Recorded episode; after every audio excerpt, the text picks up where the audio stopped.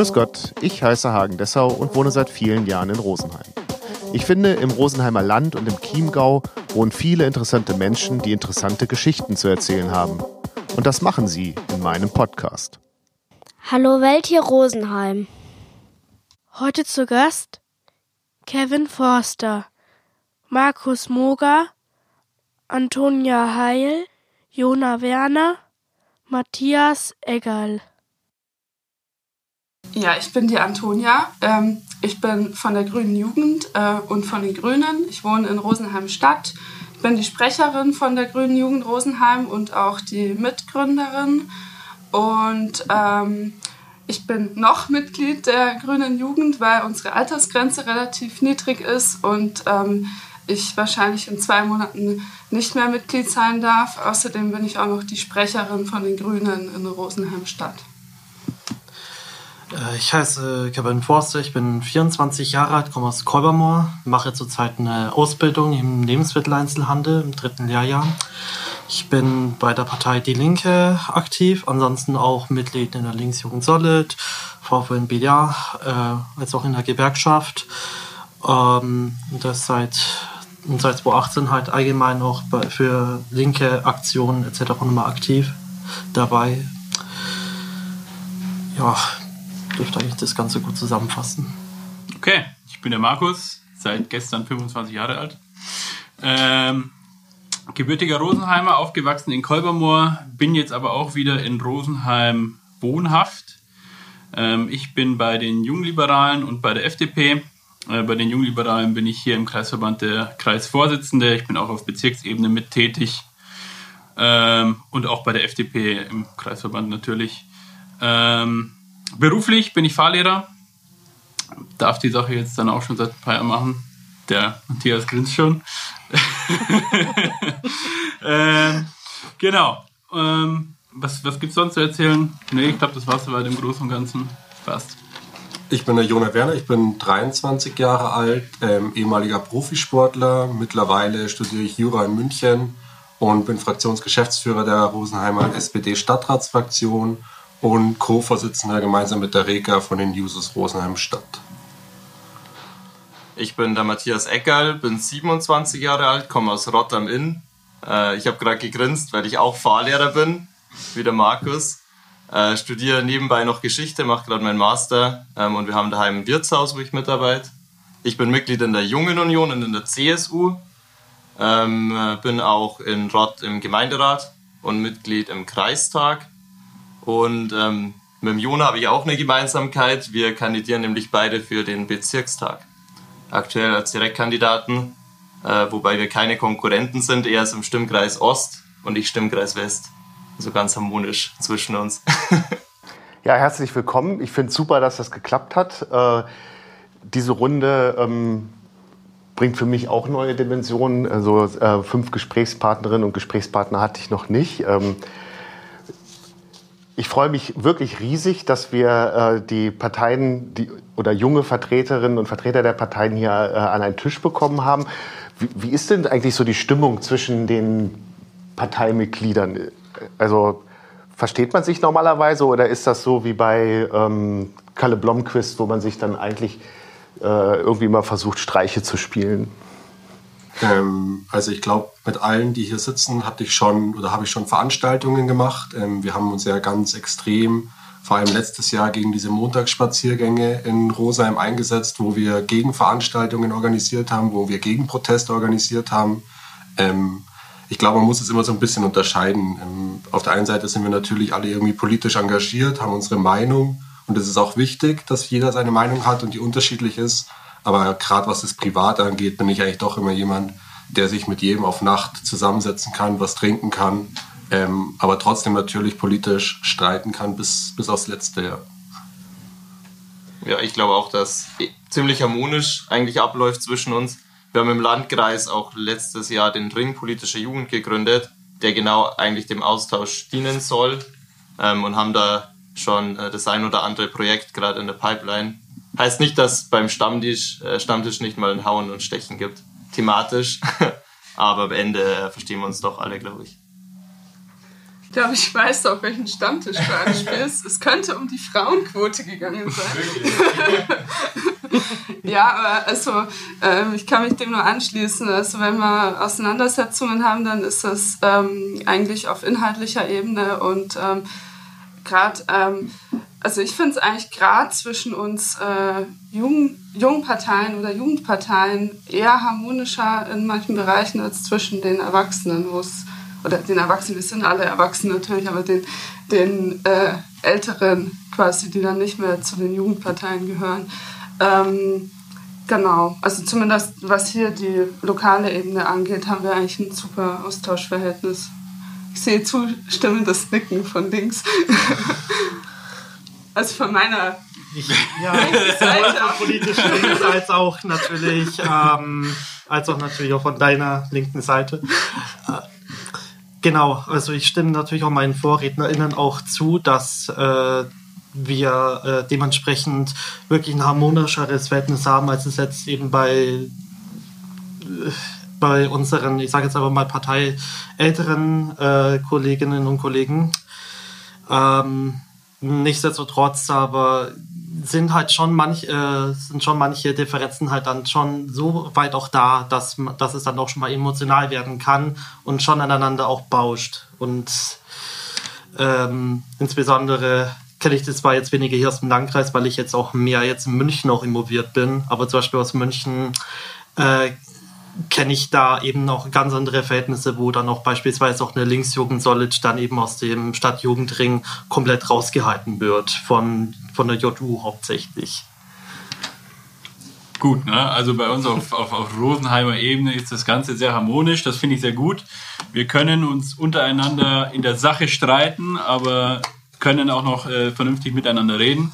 Das ist also bei uns hier in Rosenheim schon gut, ja gebe ich dir recht, habe ich auch gehört. Ja, es gibt Streitereien, äh, vor allem auch, wenn's, wenn die ganze, ich sag mal, Gruppendynamik größer wird. Ne? Wenn es halt mehr Leute äh, mit dabei sind, dann äh, klappt es weniger. Bei uns in Rosenheim, wir, die wir politisch engagiert sind, sind ja, sage ich mal, auf menschlicher, auf menschlicher Ebene auch irgendwie vom selben Schlag. Ja, ähm, und klar, ne, in der Sache streiten wir uns gerne deshalb sind wir auch in der Politik, aber ähm, vertragen können wir uns trotzdem.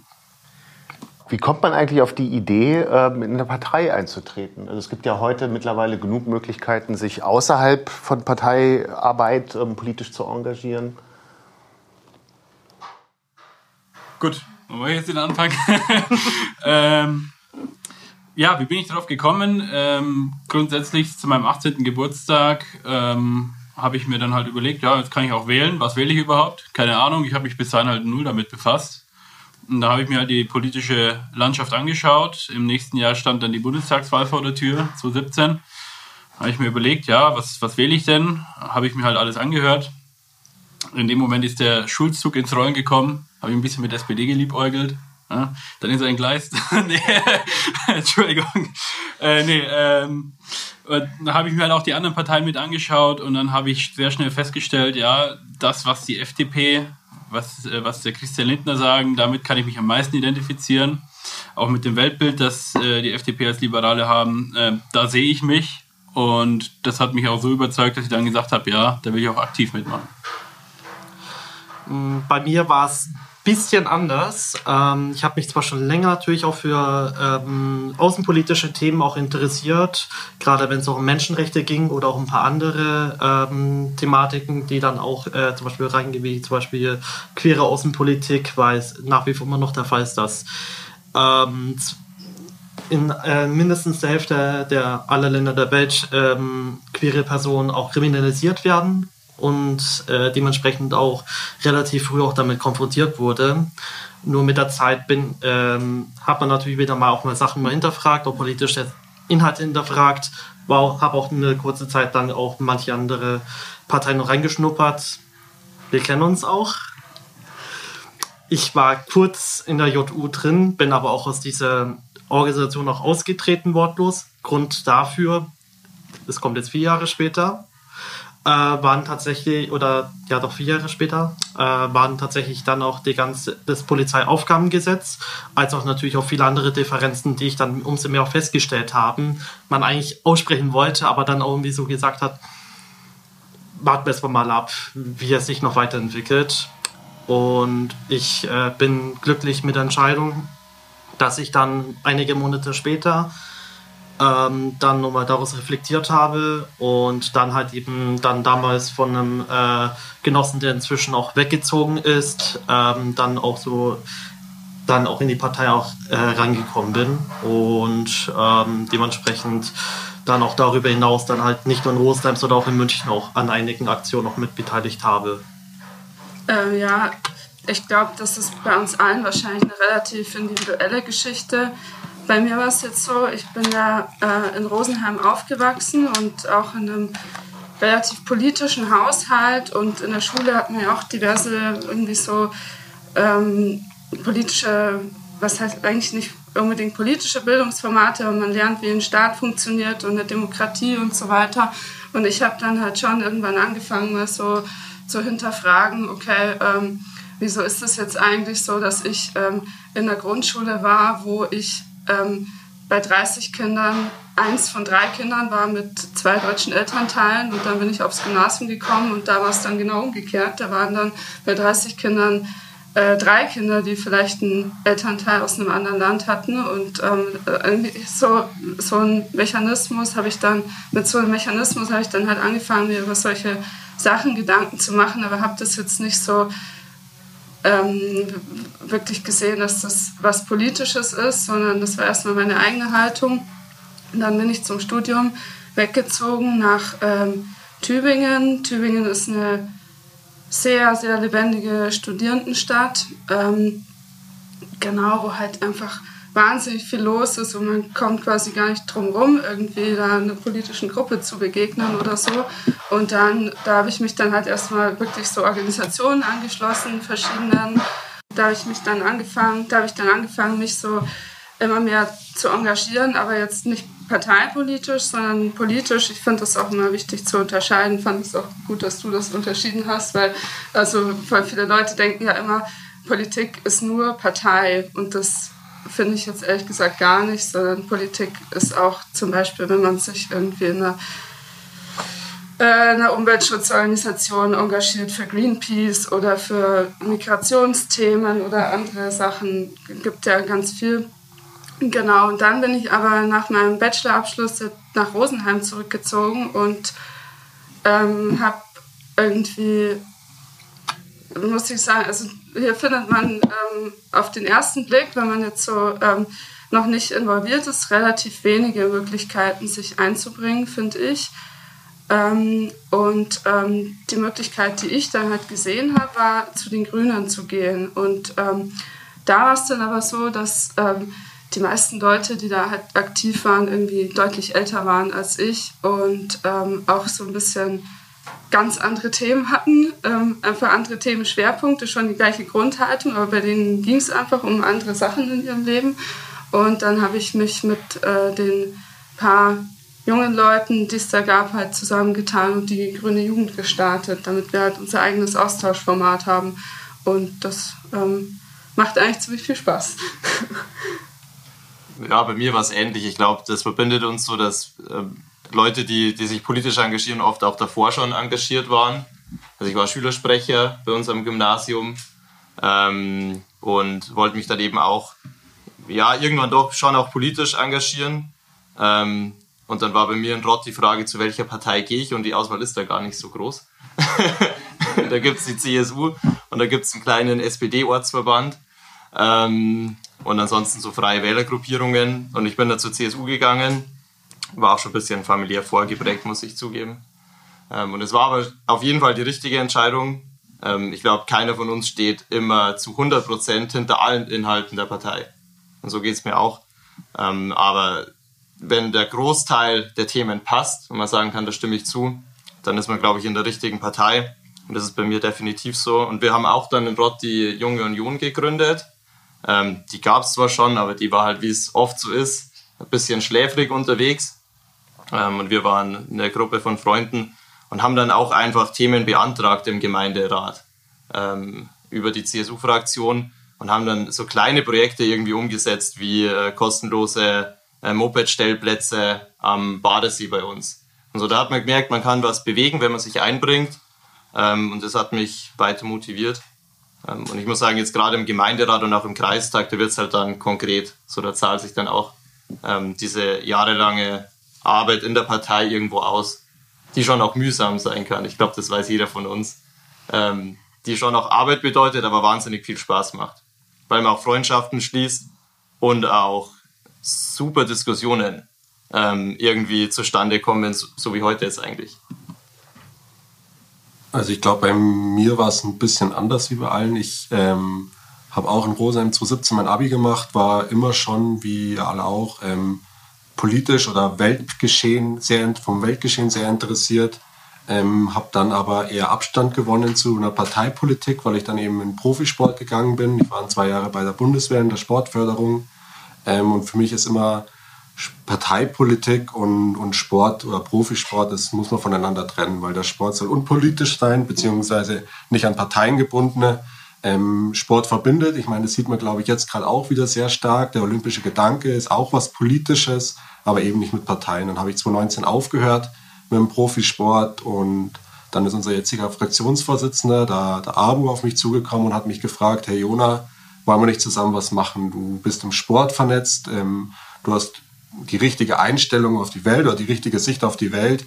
Ähm, 2020 steht die Kommunalwahl an, hättest nicht Lust, äh, dabei zu sein. Und dann habe ich mir das mal angehört, bin mal mitgegangen in eine Fraktionssitzung, in eine Unterbezirkssitzung. Und dann hat es mir eigentlich gleich so gut gefallen. Die Antonia hat es vorher gesagt, ähm, man ist in unserem Alter eigentlich, egal wo man hinkommt, parteipolitisch immer der Jüngste. Ähm, aber man findet dann doch auch andere Leute, kommt in andere Ämter auch rein, kommt in andere Verbände rein, die jetzt gar nicht parteipolitisch sind. Und ja, so, so fängt es dann einfach an und es macht wahnsinnig viel Spaß. Und mittlerweile bin ich äh, Fraktionsgeschäftsführer der Stadtratsfraktion hier in Rosenheim. Wie der Matthias gesagt hat, da was heißt, zahlt sich's aus, aber da sieht man mal, was diese politische Arbeit dann auch konkret bedeuten kann, wenn dann eben die und die Sache in Rosenheim vorangeht, wenn man was beantragen kann, was dann auch wirklich umgesetzt wird.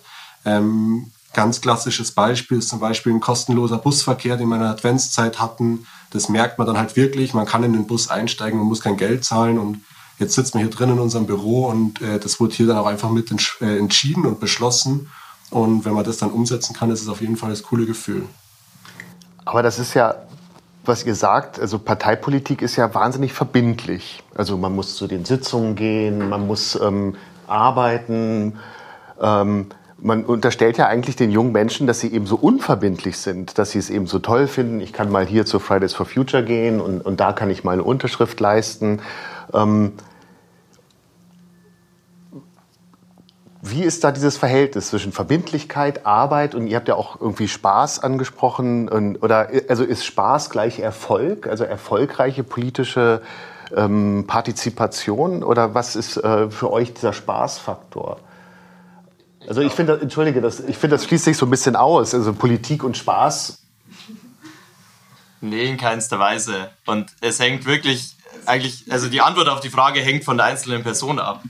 Ähm, wir sind jetzt alles Leute, die, irgend, die, die irgendwelche Ämter übernommen haben. Also Kreisvorsitzender von den Julis und von der Jungen Union, ähm, Geschäftsführer von der Stadtratsfraktion und so. Und dann bedeutet es schon in gewisser Weise Arbeit, ähm, aber die man ja freiwillig macht. Also es ist eigentlich ein Hobby. So andere Leute haben ein Pferd und kümmern sich um das, und dann könnte ich auch sagen, das ist Arbeit, äh, wenn ich mich darum kümmere. Und für uns ist halt dann die Politik das Hobby.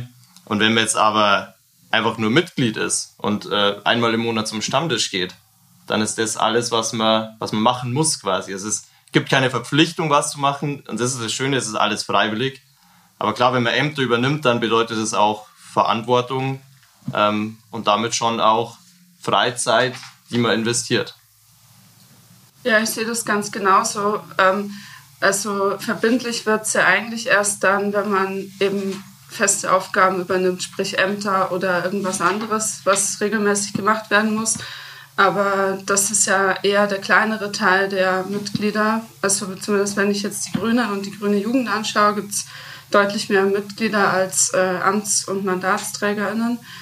Und ähm, das andere ist ja auch, was man dann äh, mit der Partei so macht. Ähm, ich kenne jetzt die Interna von äh, euch, wie ihr euch so intern strukturiert, gar nicht so gut. Aber bei den Grünen ist es zum Beispiel so, dass wir uns regelmäßig äh, Referierende einladen oder irgendwelche Fachleute zu, zu bestimmten Themen, die uns gerade interessieren. Und dann gibt es Vorträge oder wir machen so ähm, Filmvorführungen und sowas, weil das sind ja grundsätzlich die Leute, die sich einer Partei anschließen, sind ja grundsätzlich Leute, die sich für ähnliche Themen interessieren und dann macht man halt Veranstaltungen zu diesen Themen und dann gibt es Austausch dazu und ähm, das ähm, nehmen bei uns zumindest die meisten Leute ganz äh, dankend an und ähm, haben, glaube ich, auch schon Spaß dabei. Aber ich sehe das schon auch, also ähm, es gibt einen Schritt, ähm, also so ein Parteimitglied zu werden, ist schon irgendwie so eine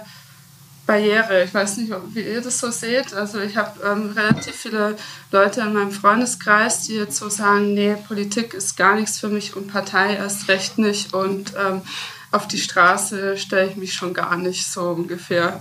Man wird schon auch darauf angesprochen. Ja, also ich glaube, das geht ja. euch auch so. Hat mal so einen Stempel. Ich habe so einen sehr, sehr linken Freundeskreis zum Teil. Ähm, und da bin ich halt der CSUler. So, ich lebe damit quasi, aber man, man wird schon auch dann mit der Partei irgendwie identifiziert. Auf jeden Fall.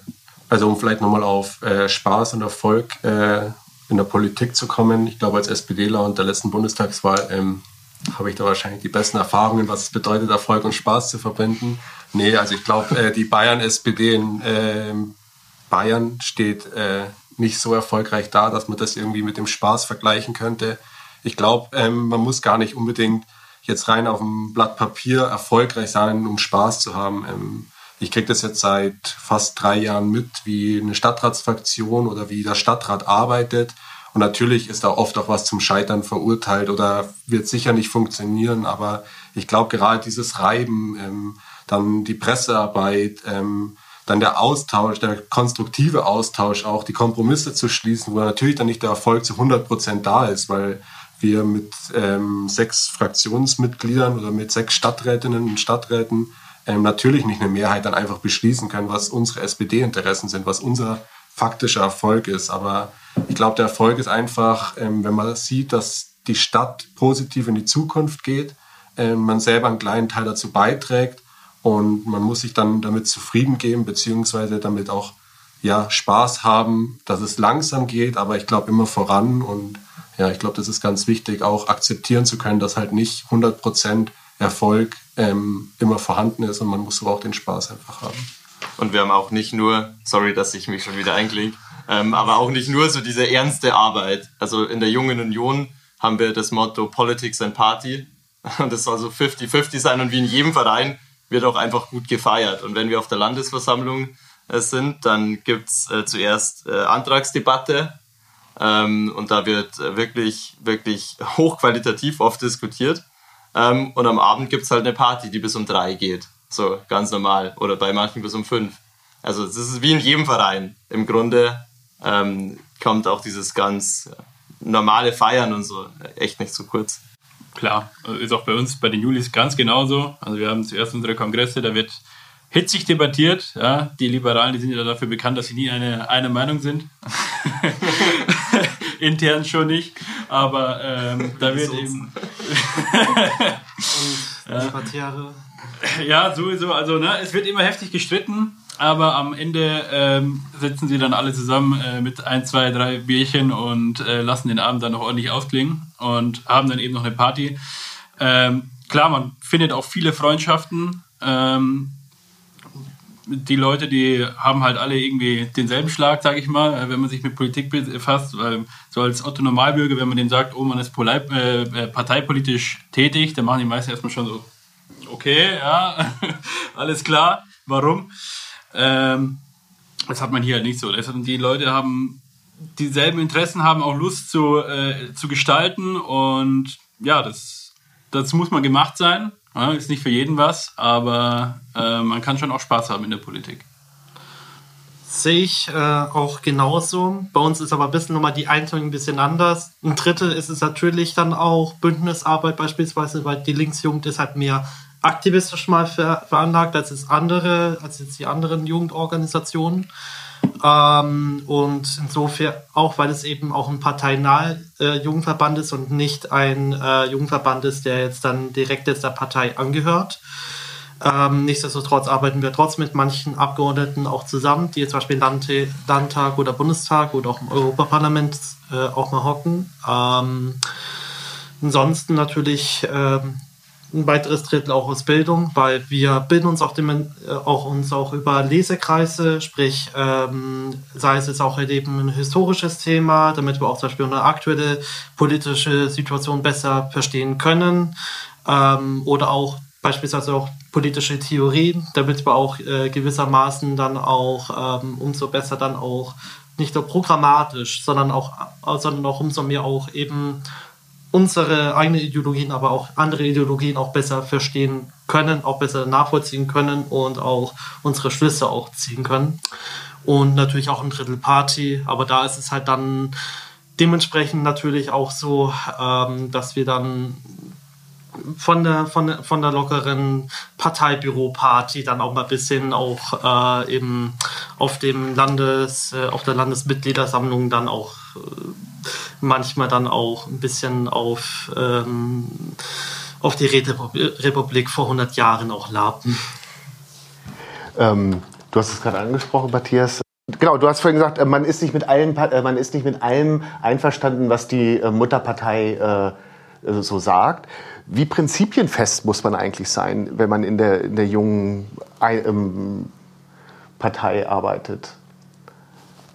Also ich glaube, ähm, gerade wir als Users ähm, sind eigentlich dafür da, der Mutterpartei, ähm, ja, ich sag mal ganz salopp, Feuer unterm Arsch zu machen. Ähm, wir sind dafür da, denen auf die Finger zu schauen, gerade auch unseren Abgeordneten, unseren Mandatsträgerinnen und Mandatsträgern auf die Finger zu schauen und eben unsere Interessen ähm, ja einfließen zu lassen in den politischen Wirkungskreis. Für mich ist immer ganz wichtig und Deswegen, der Matthias hat es vorhin gesagt, ich kandidiere für einen Bezirkstag, weil ich finde, dass gerade Leute in meinem Alter oder in unserem Alter, unserer Generation mitentscheiden müssen. Es werden Entscheidungen getroffen, ähm, die 2050 gelten oder 2060 oder in 30, 40 Jahren äh, dann umgesetzt werden sollen. Und das sind die Mandatsträgerinnen und Mandatsträger, die jetzt die Entscheidungsmacht haben oder die Entscheidungskraft haben, selbst meistens gar nicht mehr da. Und ähm, für mich ist einfach wichtig, dass wir als Users eben immer wieder Wert drauf legen zu sagen, ihr entscheidet unsere Zukunft und wir wollen eigentlich jetzt schon mitentscheiden. Also deswegen strebe ich das auch an, ähm, unsere Generation, und das ist wirklich parteiübergreifend, ähm, mehr junge Menschen in die Parlamente und Regierungen hier in Deutschland, in Bayern, aber auch in der Kommunalpolitik einzubringen und dann eben ja den alten, eingesessenen Menschen, egal welcher Partei, einfach einzuheizen und zu sagen, das ist unsere Zukunft, macht bitte was ordentliches mit unserem Zeug. Ich sehe, die anderen nicken alle zustimmend. Dann müsstet ihr ja eigentlich alle frustriert sein. Dann ist doch das, was gerade läuft, deutlich zu langsam. Also definitiv. Ähm, es ist natürlich, äh, ich spreche jetzt natürlich jetzt nur für die Linksjugend, jetzt natürlich nicht für andere Jugendorganisationen. Wir sind definitiv auch frustriert, auch über einige Zustände auch in, auch, ähm, auch in der Linkspartei selber. Beispielsweise ähm, die Querschießerei noch von der Sarah Warnknecht und ihren äh, und ihren Anhängern, ähm, sei es auch Dieter Dehm oder ein André Hunko oder auch andere Leute oder auch Klaus, Klaus Ernst, äh, um auch einen aus Bayern noch zu nennen, ähm, die dann auch äh, sich nicht nur an Parteigrundsätze halten, sondern auch generell viele linke Werte, die eigentlich dann auf Solidarität auch beruhen, ganz auch ähm, in Frage stellen. Vor allem geht es uns auch darum, dass wir auch, dass auch eine Reprä dass wir, dass wir auch junge Menschen auch repräsentiert sind und nicht komplett äh, außen vor gelassen werden. Und ich bin, und da sind einfach in dem Sinne junge Menschen einfach am besten dafür geeignet, dass sie auch genau die Themen, die sie selber auch erleben, die sie selber ähm, auch bewegt, dann auch sowohl die Parlamente als auch auf die Straße tragen. Ja, stimmt. Und ich glaube, so eine gewisse Langsamkeit ist halt auch der Preis der Demokratie, den ich aber wirklich wahnsinnig gerne in Kauf nehme. Ähm, und ich bin mir sicher, dass wir die Probleme, die anstehen, auch lösen. Ich finde es wichtig, dass man immer antreibt. Und ich glaube, das ist genau unsere Aufgabe, immer anzutreiben. Ähm, und manche Dinge gehen zu langsam. Das ist offensichtlich. Ähm, aber ich bin auch sicher, dass wir auch die noch lösen. Also wir werden das Klimathema lösen, da bin ich mir ganz sicher. Wir werden auch das Rententhema lösen, da bin ich mir ganz sicher, weil wenn ich nicht mit so einer positiven Einstellung an die Sache schon dran gehe, dann werde ich es auch nie schaffen, ehrlich gesagt. Und mir wird, ehrlich gesagt, so generell in der Gesellschaft zu viel negativ gesprochen. Wir sagen immer, wir reden nur darüber, was nicht, nicht schon geschafft ist. So. Wir sagen, wir sind bei allem zu schlecht, zu langsam. Wir könnten auch mal sagen, hey, es ist doch ein Erfolg, dass wir heute 44 Prozent unseres Strombedarfs aus erneuerbaren Energien decken. So viel wie kaum ein anderes Land der Welt. Mich motiviert es, eher jetzt noch schneller noch mehr zu tun. Aber ich könnte auch immer auf die 56 Prozent verweisen, die wir noch nicht geschafft haben. Also ich, ich, mich motiviert es, mal auch zu sehen, was schon gut läuft, was nicht heißt, dass man sich darauf ausruhen soll. Das finde ich absolut richtig, Matthias. Vielleicht solltest du das in der Bundespolitik vielleicht deinen ähm, Parteikollegen mal sagen, dass man nicht mehr auf dem rumreiten sollte, was nicht funktioniert, sondern vielleicht auch das, was funktioniert. Ähm, zum Thema Frustration. Ähm, ich glaube, es ist falsch, frustriert zu sein, weil etwas langsam funktioniert oder weil vielleicht eine Entscheidung noch nicht da ist, die getroffen wurde. Ich bin eigentlich nur frustriert, wenn wirklich rauskommt oder wenn ersichtlich ist, dass irgendwelche Mandatsträgerinnen oder Mandatsträger das machen wegen Eigeninteresse. Gab es ja auch den einen oder anderen Vorfall, immer wieder kommt was raus, dass es wirklich einfach nicht deswegen gemacht wurde, weil man eben politisch legitimiert oder demokratisch legitimiert ist, sondern rein aus Eigen- oder Egointeresse. Ähm, für mich ist es wirklich so, ich war jetzt in schon vielen Parlamenten zur Hospitation oder durfte einfach mal zuschauen, habe viele äh, Mandatsträgerinnen und Mandatsträger kennengelernt und ich muss ehrlich sagen, man kann schon sehr stolz auf diese Person sein. Die haben eine riesengroße Verantwortung. Und Matthias, du hast gesagt, ähm, ich glaube, diese langsame Arbeit oder die scheinbar langsame Arbeit ist wirklich der, ja, der Demokratie auch einfach geschuldet. Ähm, wir müssen froh sein, dass sowas so langsam eigentlich nur funktioniert. Wenn wir in andere Länder, auch in Europa schauen, wenn etwas schnell funktioniert, ich meine, jetzt ist Liz Truss wieder zurückgetreten, ich glaube nicht mehr nach 48 Tagen, ähm, da können wir schon froh sein, dass wir so eine Stabilität da haben. Natürlich ist, sind wir dem geschuldet, vielleicht auch einfach teilweise mit Entscheidungen ein bisschen ja, später oder langsamer dran. Aber ich glaube, frustriert zu sein, gerade wenn man sich jugendpolitisch momentan äh, engagiert, braucht man nicht sein, weil ich glaube, dass doch wahnsinnig gute Arbeit in allen Parlamenten geleistet wird. Natürlich gibt es die unterschiedlichen Interessen und Abwägungen, aber grundsätzlich ist es eine schwierige Zeit und ich bin der festen Überzeugung und ich glaube daran, dass alle, die in den Parlamenten sitzen, eigentlich nur das Beste für unser Land und für unsere Zukunft wollen. Dem kann ich mich nur anschließen.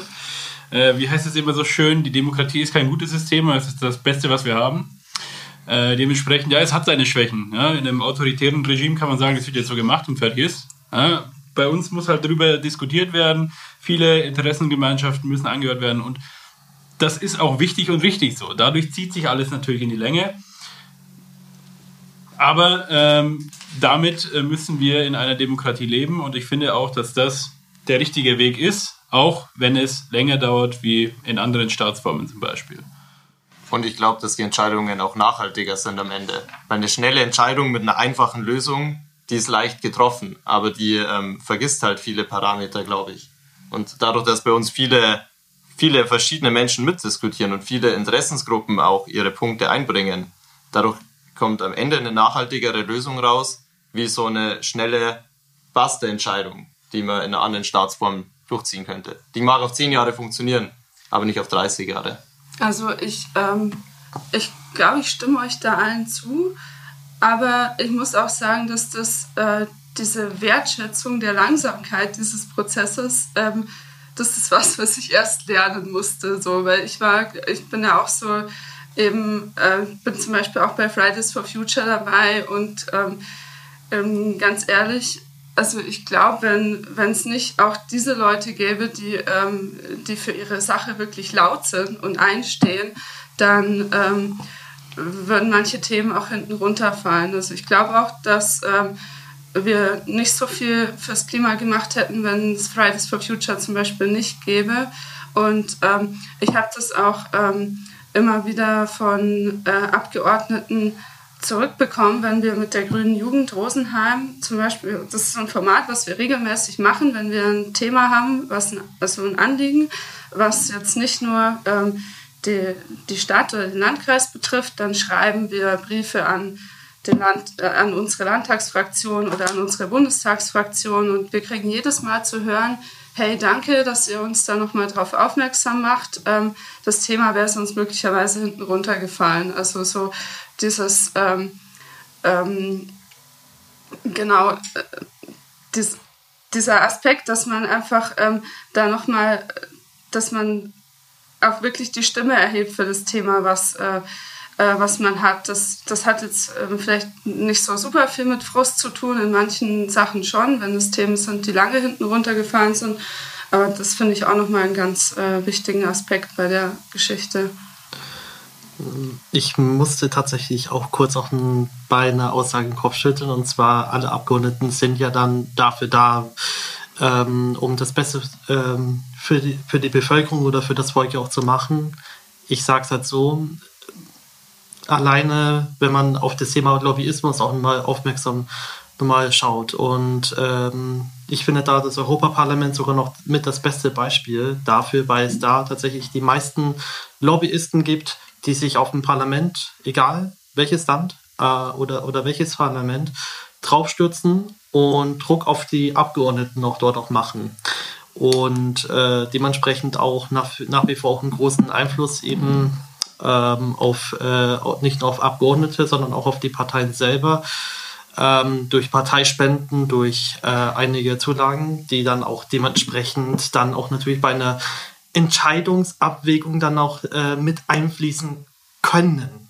Und, oft, und in manchen Fällen dann auch leider äh, dementsprechend auch zu Entscheidungen getroffen haben, die sehr fragwürdig waren. Beispielsweise haben wir das auch eigentlich ganz gut nochmal gesehen ähm, bei der ganzen das war tatsächlich auch meine erste, eigentlich große, größere Sache, ähm, die ganze Artikel 13-Geschichte, an die sich ja jeder noch mal erinnern kann, ähm, welches ein netzpolitisches Thema war. Da gab es zwar natürlich, Lobby, natürlich Lobbyisten auf beiden Seiten. Natürlich, natürlich Google auf der einen Seite, dass natürlich auch mehr Inhalte äh, auch mal freigegeben werden können, aber natürlich auf der anderen Seite auch natürlich die ganzen Verlage ähm, und äh, Großkonzerne, ähm, in der Medienwelt, die dann natürlich auch äh, ein strikteres Copyright haben wollten. Und da war es halt zum Beispiel dann auch so, dass es äh, dementsprechend Leute gab, die dann äh, beispielsweise dann komplett nur festgefahren auf das Thema waren. Und das war dann auch bei Axel Boss zum Beispiel auch dann groß auch der Fall. Ähm, um dann dementsprechend ähm, sich dann auch äh, ganz klar ähm, im Endeffekt ich sage jetzt mal, von einer, von einer großen Teil der Bevölkerung auch wirklich auch zu entfernen und äh, nicht ernst zu nehmen. Und das, ich meine, das waren neben Fridays for Future mit die größten Proteste von der jungen Generation und eigentlich auch welche, die auch zum Beispiel die Europawahl auch mitbestimmt haben. Von daher ähm, ist es auch natürlich halt auch ein bisschen zu hinterfragen, die Aussage. Plus wir haben natürlich auch ähm, die neue Rechte, die auch in Europa immer mehr ähm, erfolgreicher wird und dementsprechend äh, dann auch ihre Agenda dann auch aus, ausführt, die äh, sowohl unsozial äh, gegenüber, gegenüber der Arbeiterklasse als auch natürlich unsozial gegenüber jeglichen Minderheiten ist und dementsprechend auch zu hinterfragen ist, ob die jetzt wirklich dann auch zum Wohle des Volkes oder eigentlich eher für ähm, eine eigene Agenda dann umsetzen, die, wo sie dann im Endeffekt dann mit etwas mehr Kohle dann letztendlich dann aus dem Parlament rausspazieren. Aber wäre nicht das etwas, was ähm, Demokratie aushalten müsste? Also wenn, wenn, die, wenn solche Parteien ähm, eine entsprechende große Wählerschaft finden, dann würden sie ja im Namen des Volkes auch ihre Entscheidung treffen.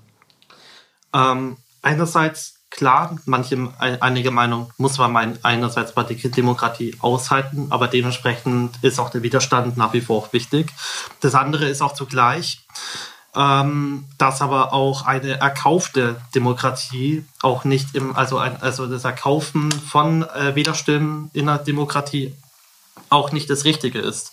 Stichwort äh, eben auch dann auch dazu auch Lobbyismus oder auch Korruptionsfälle, die es auch leider auch einige Male gab und eigentlich dann noch vor den Augen führen müsste, dass ähm, es nach wie, dass es auch nach wie vor dann auch in dem Sinne ein großes Problem auch gibt. Nicht umsonst ist es auch der Fall, dass geradezu die Stimmen von der von den ersten Teil der Bevölkerung und auch weniger dienen, als es natürlich auch die Stimmen von, von den reicheren Teilen. Und das sieht man dann auch umso mehr, beispielsweise wenn es um Sozialleistungen oder auch um andere Dinge nochmal geht.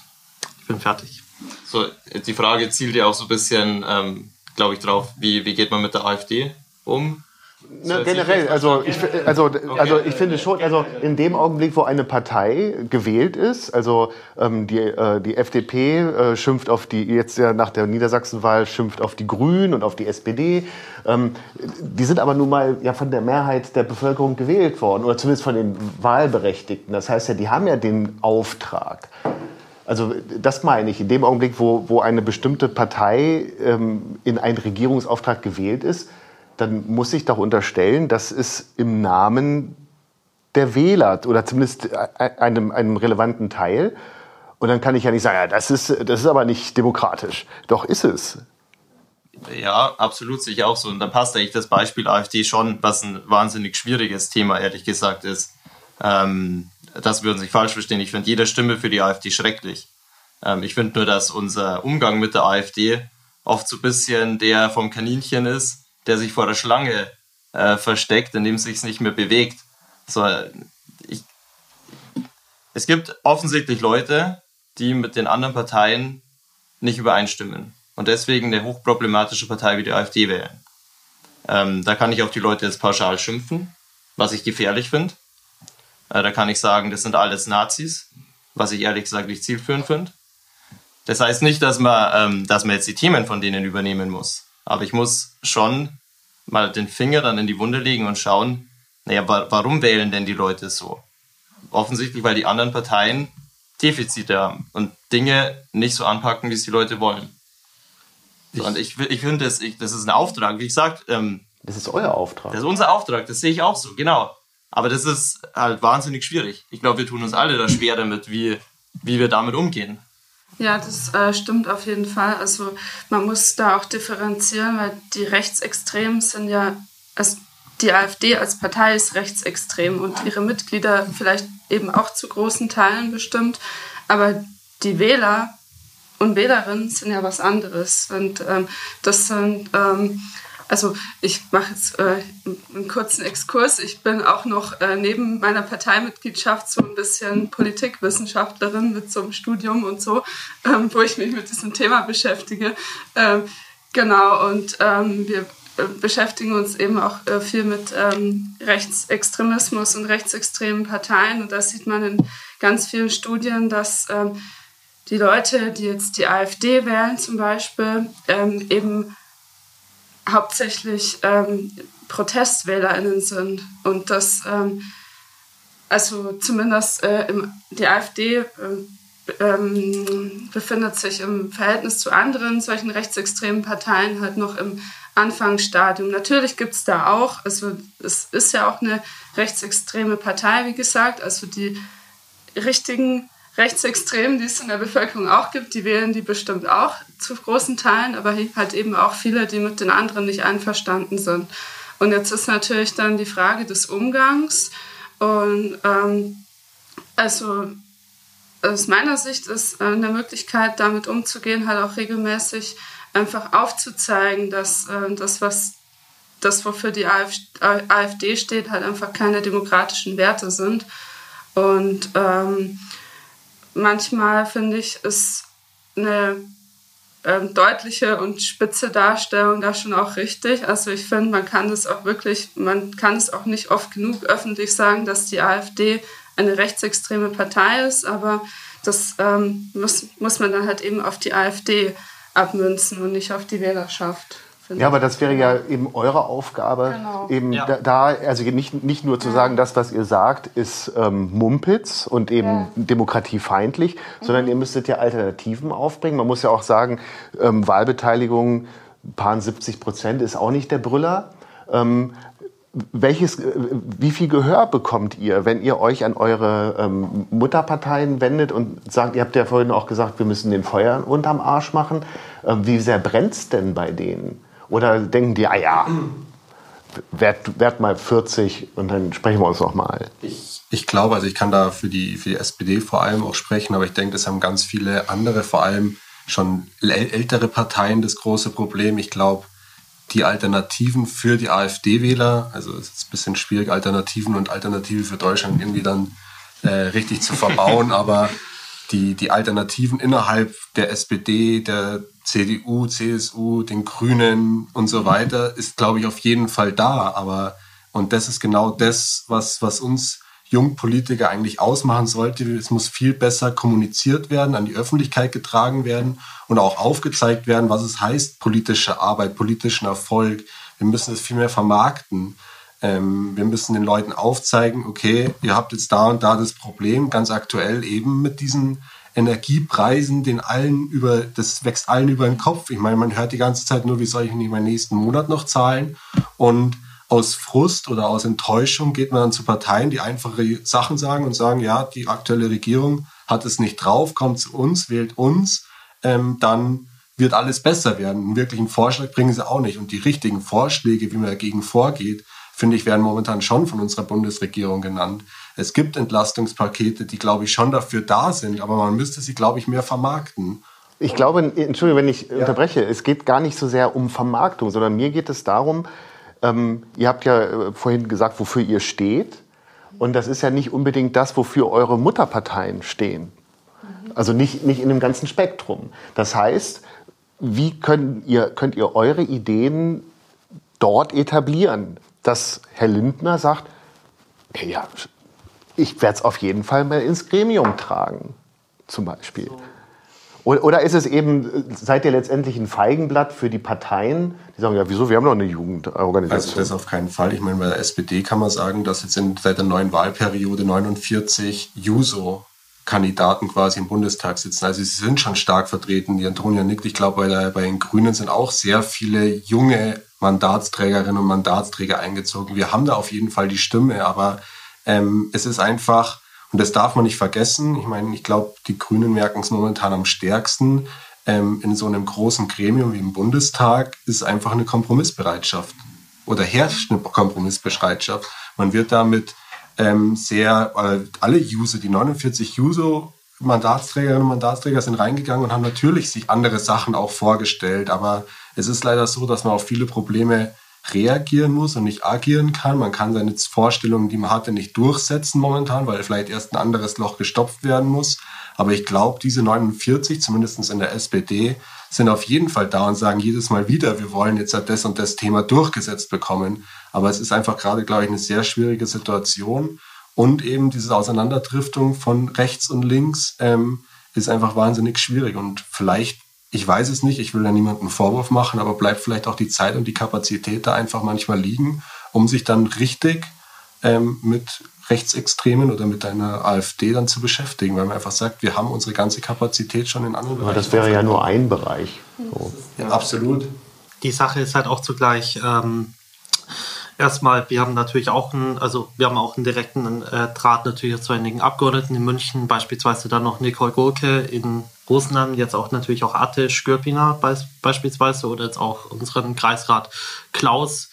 Äh, den können wir wieder auch mal Ideen zutragen und ähm, genauso dann auch äh, Vorschläge auch nochmal ranbringen. Und wichtig ist natürlich dann auch immer wieder, dass wir auch regelmäßig dann auch wieder mal in, auch mal intern nochmal als Mitglieder, aber auch zum Beispiel auch, auch mal Sitzungen haben, aber auch zugleich über das Büro natürlich auch wieder auch äh, immer wieder offen sind für neue Anfragen, auch dementsprechend für neue, auch, auch vielleicht für neue Vorschläge etc., auch für Bündnisse für ähm, oder für einige Initiativen, die es auch hier gibt. Beispielsweise, wenn es um die AfD geht, äh, geht, als Beispiel haben wir auch das NUFD-Bündnis in Rosenheim, welches ähm, über die Gewerkschaft als auch eben äh, den rot-rot-grünen Parteien glaube, ähm, Jolis sind auch noch irgendwie drin involviert. Der Linda Mehi von, den, von der FDP ist auch mit dabei, ja. Ja, genau. Ähm, und äh, dementsprechend sind auch da nach wie vor auch alle demokratischen äh, MitstreiterInnen dann auch eingeladen, auch mitzumachen und auch mitzuwirken. Da geht es aber auch natürlich nicht nur darum, dass wir hier eine äh, plumpe Gegenposition zur AfD auch bringen, sondern natürlich Analysen ähm, wes, äh, weshalb äh, treffen die Leute auch da ab. Natürlich auch Aufklärung, denn äh, ist noch auch wichtig, nicht nur Demos, sondern auch beispielsweise auch Infostände oder Veranstaltungen nochmal zu bringen, um auch ganz auch auf die Verbrechen auch eben des Faschismus auch aufmerksam zu machen. Und äh, sei es jetzt eben auch die Freikorps, die. Ja, Entschuldige, ähm, ja, äh, es, also, es geht wirklich ins Detail. Ja, aber auch, ähm, das ist natürlich auch sehr verkürzt, diese AfD-Frage, so wichtig sie ist. Aber ich finde, ähm, du hast es ja vorhin gesagt, es geht um die Rente, es geht um Klima, es natürlich. geht um Arbeit, also äh, es geht um die EU und Europa. Das ist, also, und da ist ja die AfD aber ein sicherlich wichtiger Teil. Aber das ist eben, ähm, du sagst, man kann das weitergeben, aber habt ihr auch das Gefühl, dass das da wahrgenommen wird ähm, und dann auch wirklich als, dass, dass die Jungen, ähm, die Jungparteien als Impulsgeber wahrgenommen werden? Ja, doch. Also auch bei uns, bei den Julis, ähm, wir sagen jedes Mal uns aufs Neue, wir sind, wir sind der Stachel im Fleisch der FDP und das stimmt auch so. Ähm, also beispielsweise es ist natürlich jetzt dann kein so wichtiges Thema wie, wie Rente oder sowas. Die Cannabis-Legalisierung, die hat es ohne die Julis nicht gegeben. Äh, die haben sich dafür, also ne, noch ist sie nicht da, aber sie wird kommen. ähm, und da hat eben auch die Julis dafür gesorgt, dass sie ähm, dafür äh, sich einsetzen und auch, dass es mit äh, reingenommen wurde. Natürlich jetzt äh, die anderen beiden Parteien, die waren ja auch eher positiv gestimmt. Das hat die Sache natürlich vereinfacht. Aber ähm, wir Julis ähm, haben da schon auch die FDP so weit hingetrieben, dass auch die Sachen im Koalitionsvertrag drinstehen, die für uns junge Liberale auch wichtig waren. Ähm, jetzt ein Stichwort Umsetzung. Äh, ja, ist nicht immer einfach. Ja, speziell jetzt dann in äh, den Krisen, mehreren Krisen, in denen wir uns momentan befinden, äh, muss man sich dann natürlich da erstmal der äh, ähm, dem widmen, bevor man dann ähm, sich den anderen Themen ähm, um die kümmern kann. Ähm, das ist dann halt auch ein Stück weit der aktuellen Situation geschuldet, dass hier auch nicht das vorangeht, was wir uns eigentlich alle erhofft haben von dem äh, von der Koalition, die jetzt momentan in Berlin ähm, da regiert. Ja gut, das liegt halt auch einfach, dass diese ganzen Forderungen, die wir von der Grünen Jugend ja zum Beispiel auch mit äh, einbringen, ständig, habe ich ja vorhin gesagt, durch Briefe zum Beispiel von der Lokalebene, aber eben auch durch Koalitionsverhandlungen und so, dass die jetzt gerade nicht umgesetzt werden, liegt halt einfach daran, dass wir gerade in multiplen politischen Krisen sind. Also äh, wir haben halt einen Krieg in Europa und eine Klimakrise und ähm, eine Energiekrise und da glaube ich, ähm, ist das auch ähm, irgendwie ein Stück weit verständlich, dass das gerade nicht so kommt. Ich, ich glaube aber, also ganz entscheidend oder der beste Weg natürlich, junge Ideen, also jungpolitische Ideen einzubringen in die Parlamente, ist halt, wenn man jungpolitische Mandatsträgerinnen und Mandatsträger hat. Mhm. Ähm, ich habe es gesagt, im Bundestag ähm, ganz entscheidend mitgearbeitet, hat Kevin Kühnert ja auch jetzt hat an den neuen, äh, neuen Umsetzungen der Regierung und sowas als äh, SPD-Generalsekretär. Das ist ja auch ein langjähriger Juso, beziehungsweise sogar Juso-Bundesvorsitzender, aber auch hier in Rosenheim. Ich meine, unser Fraktionsvorsitzender, der Abu, ist noch ein Juso. Ähm, ich bin noch im Juso-Alter. Wir haben eine starke Juso Rosenheim-Land und äh, Rosenheim-Stadt. Äh, starkes Netzwerk. Ich glaube, das ist einfach der beste Weg, wenn man sagt, man will seine jugendpolitischen Interessen umgesetzt haben, dann sollte man jugendpolitisch wählen und wenn dann jugendpolitische Mandatsträger da sind, dann werden die natürlich auch das umsetzen, wie ich vorhin gesagt habe. Wir müssen in die Parlamente und in die Gremien, um eben unsere Entscheidungen mittragen zu können. Ist die Mitgliedschaft in einer, wie auch immer, politischen Richtung in der Jugendorganisation, ist das ein Grundstein für eine politische Karriere? Also seht ihr euch in zehn Jahren, du hast ja vorhin auch gesagt, ähm, das ist viel Arbeit, ja? Seht ihr euch ähm, in zehn Jahren oder so im Parlament, also im Landtag, im Bundestag oder so? Ich glaube, wenn man mit dem Anspruch herangeht, dann hat man eigentlich schon verloren, weil darum geht es nicht. Es geht nicht um die Einzelperson, die dann am Ende im Landtag oder im Bundestag sitzt, sondern ich glaube, dass, ähm, dass man ja, wichtige Dinge voranbringen wollen sollte. So, und dann, dann ist man ein guter Politiker. Ähm, und ich glaube, wir alle brennen auch so vor allem für die Kommunalpolitik. Die geht immer sehr unter, aber da wird Politik gemacht. Ähm, und ich glaube, auch einen guten Bundestagsabgeordneten zeichnet aus, dass er vorher in der Kommunalpolitik war. Und dass er nicht ein Quereinsteiger ist, da gibt es auch gute, Aber ich glaube, so die Kommunalpolitik, das ist da eigentlich, wo das Herz der Demokratie wirklich schlägt. Und das finde ich wichtig. Und lösungsorientiert arbeiten. Ich habe gerade noch das Thema AfD im Kopf. Ich will eigentlich gar nicht so viel über die AfD reden. Ne? Das ist eigentlich auch mein Punkt, den ich machen will. Wir reden viel zu viel über die AfD oft, aus meiner Sicht, statt über Lösungen. So, und dann hat, hat eine Partei einen Vorschlag und dann sagt man, ah, es geht aber nicht, weil die AfD ist auch dafür. So, und das ist aus meiner Sicht immer so ein bisschen falscher Reflex, den wir oft pflegen. Ähm, so vorsichtig man im Umgang mit, ähm, mit der AfD auch sein muss. Aber die Leute sehen, wenn Parteien nicht lösungsorientiert arbeiten, sondern sich gegenseitig nur behaken. Und am Ende stärkt es genau die Partei, die man eigentlich bekämpfen wollte. Und das ist so mein Problem. Und nochmals, ich muss noch kurz was sagen zu, dem, ähm, zu, zu, dem, zu der Frage, wie werden wir so wahrgenommen, können wir uns durchsetzen in der Partei? Ich glaube, da sind wir uns einig, dass wir es können. So, und das wäre auch irgendwo mein Appell an, an jeden. Im Grunde kann sich jeder einbringen, selbst wenn er nicht in der Partei ist. Wir haben Abgeordnete im, im Wahlkreis, im Stimmkreis. Da muss man nur hingehen und denen eine E-Mail schreiben mit dem Thema und die wird bearbeitet. Hundertprozentig. Ähm, und die wird, ähm, die wird auch weitergetragen in der Regel. Und viele Leute schimpfen halt immer, haben auch zu Recht über viele Dinge und oft wäre die Lösung aber viel näher, als man denkt. Nämlich, dass man einfach mal jemanden anspricht, der in politischer Verantwortung ist. Ähm, sorry, war ein langes Statement. Ich hatte jetzt viele Dinge im Kopf. Alles gut. Äh, du hast ja eben gerade gesagt, dass ähm, man in der Sache abstimmen muss. Also wäre es für die junge Union ähm, okay, mit der AfD etwas abzustimmen? Ah, das kommt darauf an.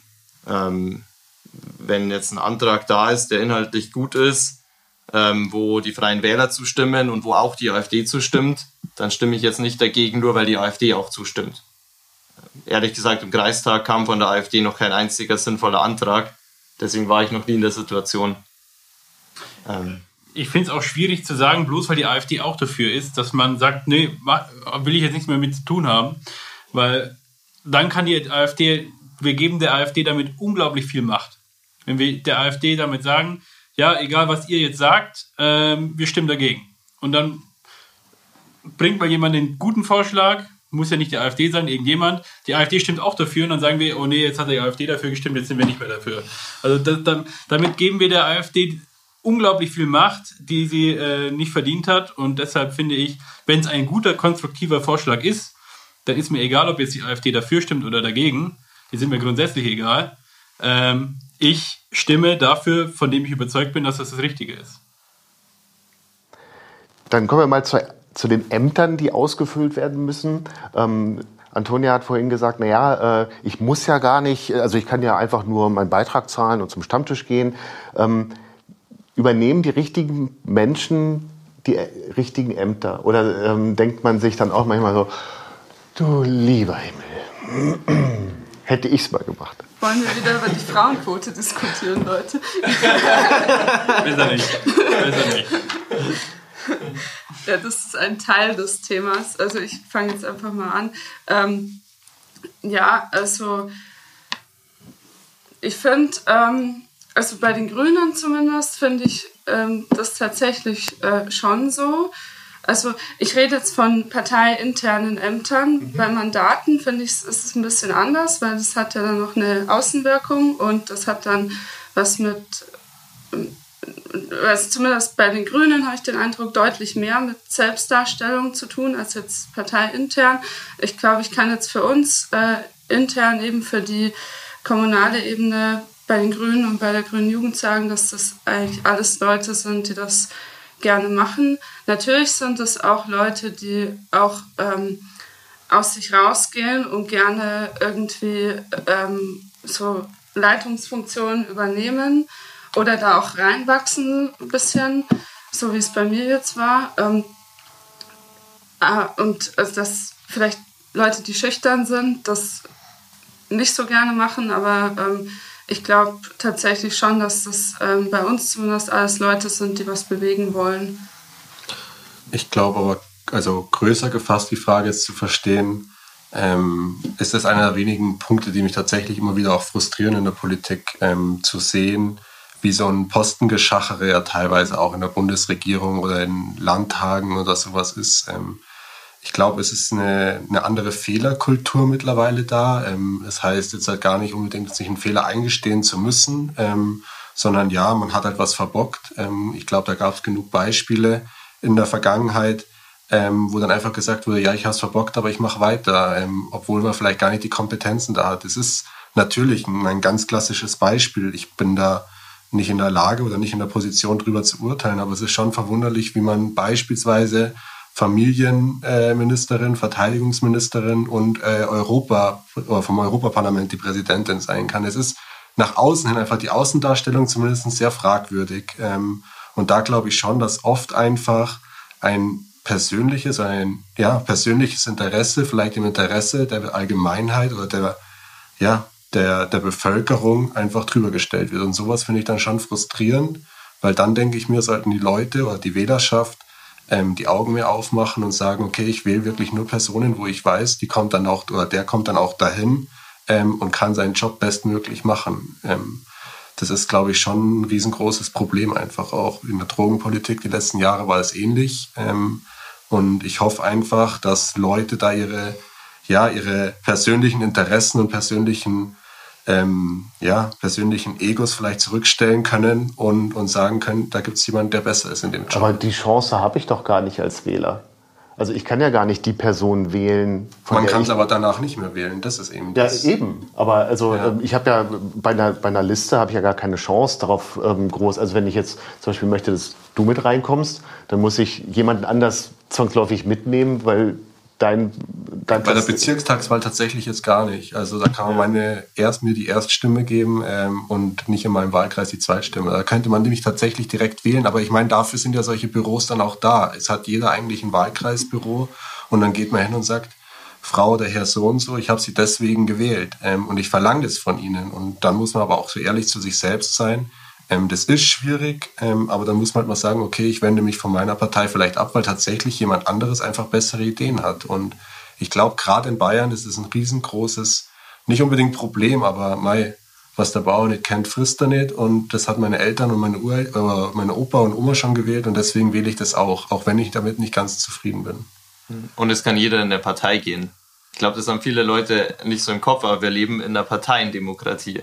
Und da wird einfach viel Politik in der Partei schon gemacht. Und ich finde es eigentlich schade, dass so diese, allein das Wort Partei irgendwie negativ konnotiert ist für viele. Und eigentlich müsste man da viel mehr Verständnis schaffen, dass es gar nicht so streng ist und gar nicht so ein Meinungskorridor, den man in der Partei hat und dass man gar nicht fürs Leben an eine Partei unbedingt gebunden sein muss, aber dass man wahnsinnig viel bewegen kann. Ich meine, der Jona wurde auf einer Delegiertenversammlung aufgestellt, wo einfach Leute auf, direkt von der Basis, im Grunde jedes Mitglied hat die Chance, da mitzuwählen dann am Ende. Ähm, und ich glaube, da muss man wirklich mehr Bewusstsein und mehr Begeisterung auch schaffen, dass die Leute sich schon in der Partei einbringen, weil dann kann ich noch viel mehr bewirken, wie wenn ich jetzt nur einmal im Jahr irgendwo zur Wahl gehe.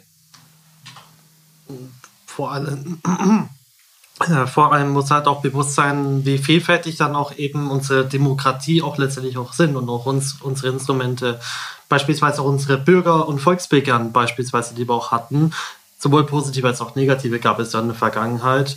Und zum Beispiel bei den Volksbegehren Artenvielfalt, da haben wir auch wir als Linke haben das auch mit den Grünen auch unterstützt. Ich weiß nicht, wie es bei den anderen hier Parteien war. Ich glaube, SPD hatte auch nochmal groß dafür mobilisiert. Ähm, sie haben auch zum Beispiel auch letztendlich auch die Initiativen unterstützt und haben auch dann gemeinsam auf ein Ziel auch gearbeitet und auch gesagt, okay, Differenzen hin oder her, aber wir haben hier ein gemeinsames Ziel, dass hier beispielsweise eine nachhaltigere Landwirtschaft auch, ähm, aufgestellt werden kann. Und äh, das ist auch dann allgemein auch wichtig, auch eben genau in der ganzen Bündnispolitik, äh, die für mich äh, niemals unterschätzt werden sollte, gerade auch in der Wirkung, weil so kann man sich auch vernetzen, auch thematisch und auch zum Beispiel auch gemeinsame Anträge auch, auch mal stellen in den äh, verschiedenen Parlamenten, um auch letztendlich genau ähm, nochmal einen Schritt näher an dem Ziel zu kommen, was man eigentlich auch erreichen will. Okay, zum Abschluss würde ich gerne noch eine Schnellrate, Schnellfragerunde machen. Ähm, kurze Frage, kurze Antwort bitte, der Reihe nach. Was habt ihr in eurer Arbeit bei den Jungparteien ähm, am meisten unterschätzt? Den Zeitaufwand. Was Meinungsverschiedenheiten am Ende auslösen können. Äh, das Verhältnis zwischen Arbeitsaufwand und Outcome am Ende. Ich glaube, ich habe unterschätzt, wie locker es oft sein kann und wie schnell man mit einem Abgeordneten per Du sein kann. Den politischen Rückenwind von der eigenen Partei, aber auch von parteilosen Menschen, die es einfach befürworten, was man macht. Welche Eigenschaften sollten Politiker haben?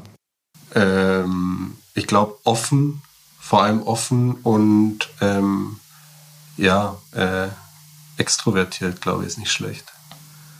Hm. Und gleichzeitig würde ich sagen, bodenständig und ähm, man sollte ein Rückgrat haben. Ich glaube, das geht vielen Politikern aktuell ab, dass man auch mal ähm, bei einer Position bleibt, auch wenn es Gegenwind gibt. Ähm, bei dem Thema bei der Position bleiben schließe ich mich an und ich würde ähm, gleichzeitig noch sagen, ähm, man sollte ähm, einfach äh, glaubwürdig bleiben und ähm, ähm, volksnah. Genau.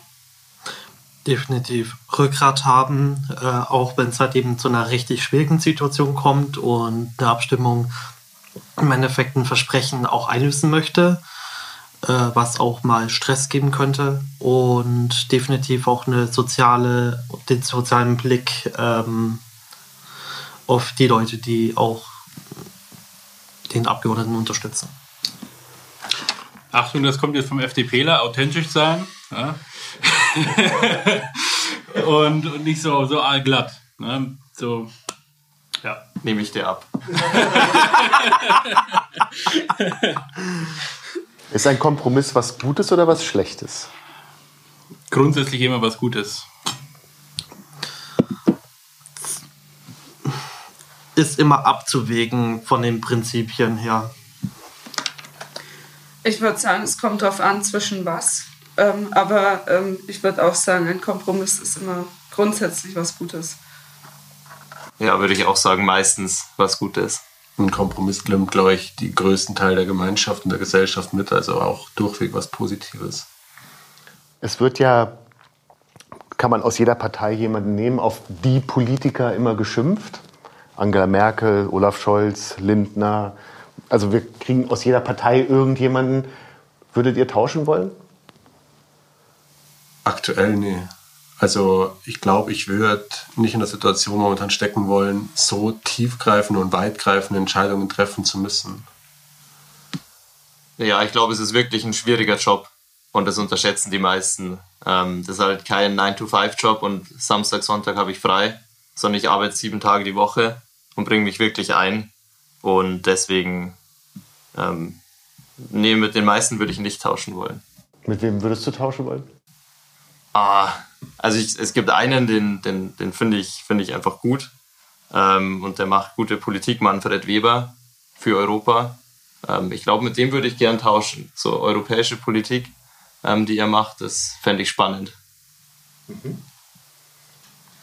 Also ich würde momentan grundsätzlich auch nicht tauschen wollen. Ähm, natürlich, es kommt immer drauf an. Also mit diversen Leuten aus dem Bundestag könnte ich es mir vielleicht schon vorstellen, aber schon allein deswegen, äh, wenn man sich wirklich deren Arbeitsaufwand anschaut, wie die unterwegs sind, teilweise äh, 24-7, dann würde ich es lieber nicht machen wollen. Ich stimme dir auch hundertprozentig zu, Antonia. Ähm, definitiv ist es ein richtig großer Arbeitsaufwand, den man nicht missen sollte. Am meisten, wenn man wirklich den Job ernst nimmt und nicht die Hälfte der Sitzungen fehlt und ähm, irgendwas anderes einfach mal macht. Und äh, definitiv würde ich jetzt auch nicht unbedingt tauschen wollen. Ich auch nicht. Also das, was ähm, vor allem aktuell ähm, die Leute, die in Amt und Würde sind, was sie alles ähm, jetzt entscheiden müssen, ich will nicht tauschen. Nee. Hab da auch größten Respekt davor, dass sie es machen. Dann bedanke ich mich ganz herzlich für dieses wunderbare Gespräch in einer großen Runde und wünsche euch viel Erfolg bei allen Wahlen, bei allen Entscheidungen, die für euch demnächst anstehen. Dankeschön. Danke. Danke. Danke.